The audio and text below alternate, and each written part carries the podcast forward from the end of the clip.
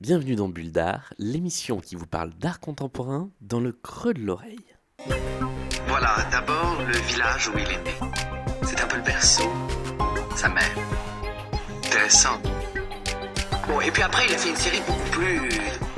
Son premier amour. Et évidemment, son autoportrait. Riche pas, quoi.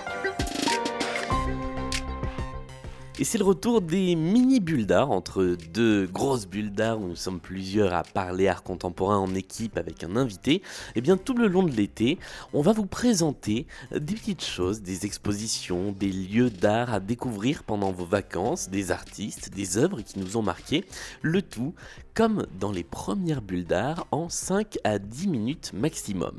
Et pour vous parler euh, vacances, pour vous parler soleil, eh bien j'ai décidé d'aller à Montpellier et de vous présenter euh, le tout nouveau musée d'art contemporain de Montpellier, ou plus exactement le tout nouveau centre d'art euh, contemporain de Montpellier. Il s'appelle le MOCO pour Montpellier contemporain. Si vous êtes dans la région de Montpellier, vous n'avez pas pu passer à côté parce qu'il y a eu des campagnes d'affichage et de promotion à peu près partout. Euh, si vous êtes à Paris, vous avez peut-être vu des affiches dans le métro très colorées pour, la promotion du MOCO. Et donc ce lieu en fait est une nouvelle création qui est constituée de trois, de, trois parties, de trois organismes. Alors, il y a tout d'abord la Panacée, qui est euh, l'ancien centre d'art contemporain de Montpellier, qui reste un centre d'art contemporain, qui devient le MOCO Panacée. Euh, l'école des beaux-arts de Montpellier devient donc euh, le MOCO École d'art. Et il y a une troisième partie, et c'est celle-là que je voulais vous parler en particulier, puisqu'il y a un tout nouveau lieu qui s'appelle l'Hôtel des Collections. Donc c'est seulement un tiers officiellement du MOCO c'est la grande nouveauté. Il y a peut-être un petit souci de communication à ce niveau-là sur le fait que euh, eh le MOCO est vendu comme un nouveau lieu, sauf qu'en fait il y a trois lieux dont seulement euh, un seul nouveau, les deux autres, les Montpelliérains, les connaissaient déjà.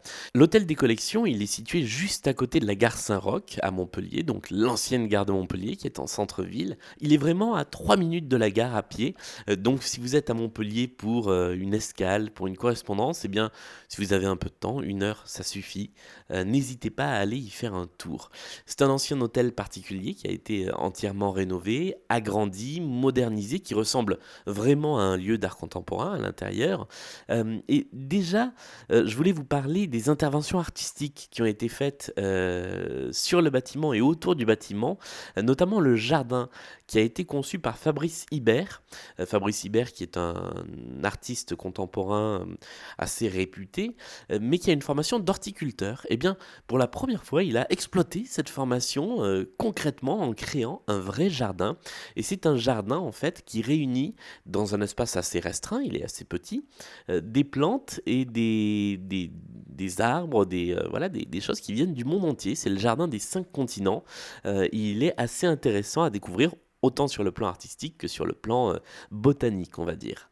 Il y a d'autres interventions d'artistes euh, très réputés qui ont été faites euh, dans cet hôtel des collections, notamment l'artiste Loris Gréau, qui est connu pour ses œuvres d'art, on va dire totales, qui incluent à la fois du cinéma, de la sculpture, de la photo, de l'installation. C'est un artiste assez assez dark, on va dire, euh, en un sens, et qu'il a à proposer quelque chose euh, que je trouve très intéressant.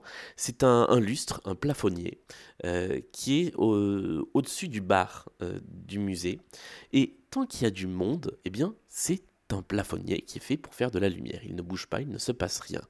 Dès qu'il n'y a plus personne dans la salle, à ce moment-là, l'œuvre se met en route et s'active la lumière fait des petites, des petites ondulations, il y a de la musique euh, qui va avec, et en fait, ça devient une installation uniquement quand personne n'est là pour la voir. Et je trouve ce, concept très intéressant parce que euh, du coup ça crée une présence fantôme de quelque chose dont on sait que c'est une œuvre d'art mais que a priori personne ne verra jamais à moins d'arriver à ruser, à gruger. Euh, mais je trouve ça vraiment très bien fait. L'hôtel des collections en lui-même, donc, n'est pas un musée d'art contemporain, c'est un lieu qui va être fait pour héberger des collections euh, qui viennent d'ailleurs. Euh, c'est pour ça que euh, ça s'appelle l'hôtel des collections. Il n'y a pas de collection propre d'art contemporain. Les expositions vont tourner, il n'y aura pas de collection permanente. Et ce qui est présenté en ce moment, eh bien, c'est une collection privée, la collection du japonais Yashuharu Ishikawa, euh, qui, est un, chef d'entreprise et qui a réuni euh, une quantité d'œuvres d'art qui est absolument impressionnante avec des noms euh, d'artistes que vous connaissez peut-être ou des œuvres dont vous avez déjà entendu parler. C'est absolument impressionnant.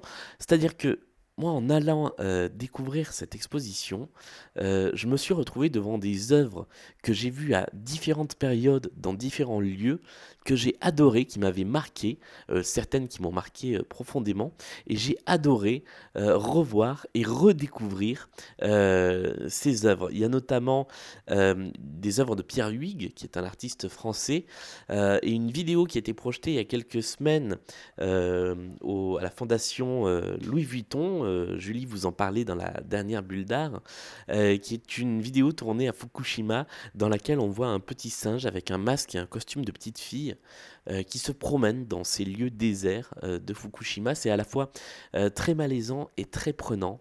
On s'accroche vraiment, c'est une vidéo qui dure une vingtaine de minutes et qui est très sombre mais qui est vraiment captivante. Et juste à côté, il y a une autre œuvre de Pierre Huyghe qui est eh bien, un Bernard Lermite dont la coquille a été changée. et qui a une coquille en forme de reproduction de sculpture de Constantin Brancusi. Et donc on a ici un mélange entre l'art et la vie, et le vivant, une forme en tout cas de, vivant, euh, qui est particulièrement intéressante, et d'autant plus intéressante qu'elle est imprévisible, puisqu'il y a une part euh, de, vivant dans cette, euh, dans, cette œuvre d'art.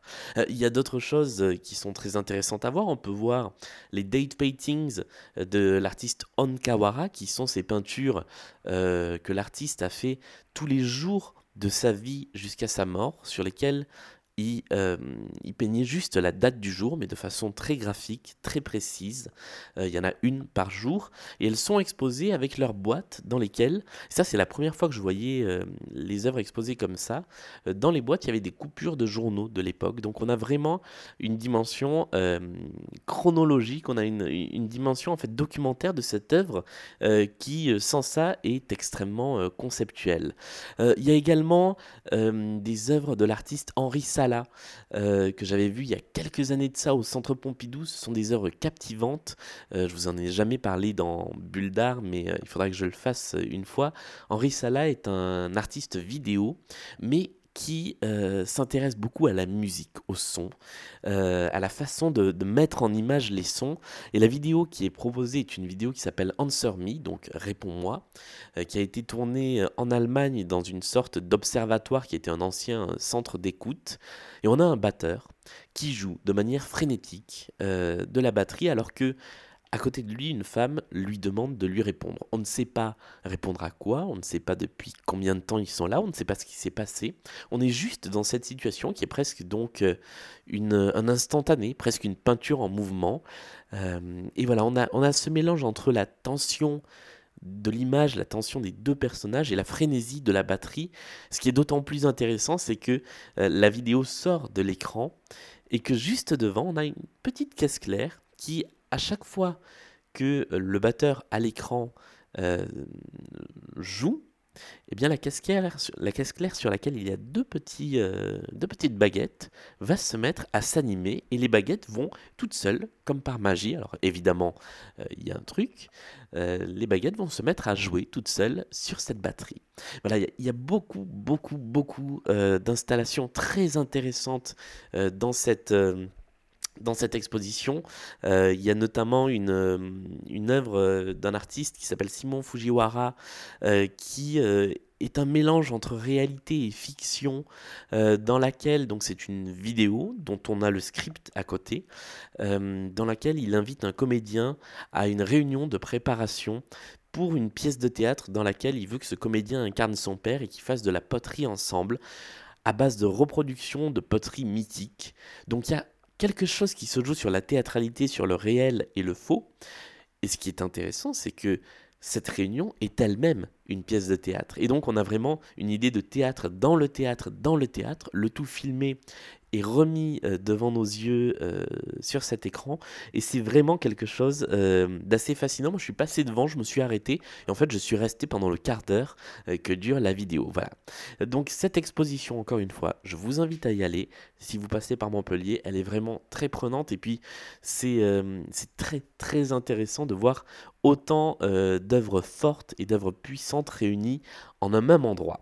Voilà, c'est la fin de cette euh, bulle d'art, de cette mini bulle d'art, donc consacrée au MOCO, Montpellier contemporain, qui a ouvert ses portes toute fin juin à Montpellier. Je vous invite euh, encore une fois eh bien, à aller y faire un tour, ou en tout cas à regarder euh, ce qui s'y passe, à regarder la programmation du lieu. bulle d'art va continuer donc pendant les vacances avec des petites capsules comme ça, pendant lesquelles on va vous proposer des choses à voir, des choses à consulter. et puis surtout, n'hésitez pas à nous contacter sur les réseaux sociaux. On est sur Facebook, Instagram, Twitter, à laisser des commentaires au podcast sur iTunes, des petites étoiles si vous en avez envie, et à partager cette émission si elle vous a plu. Salut à tous et à la prochaine fois.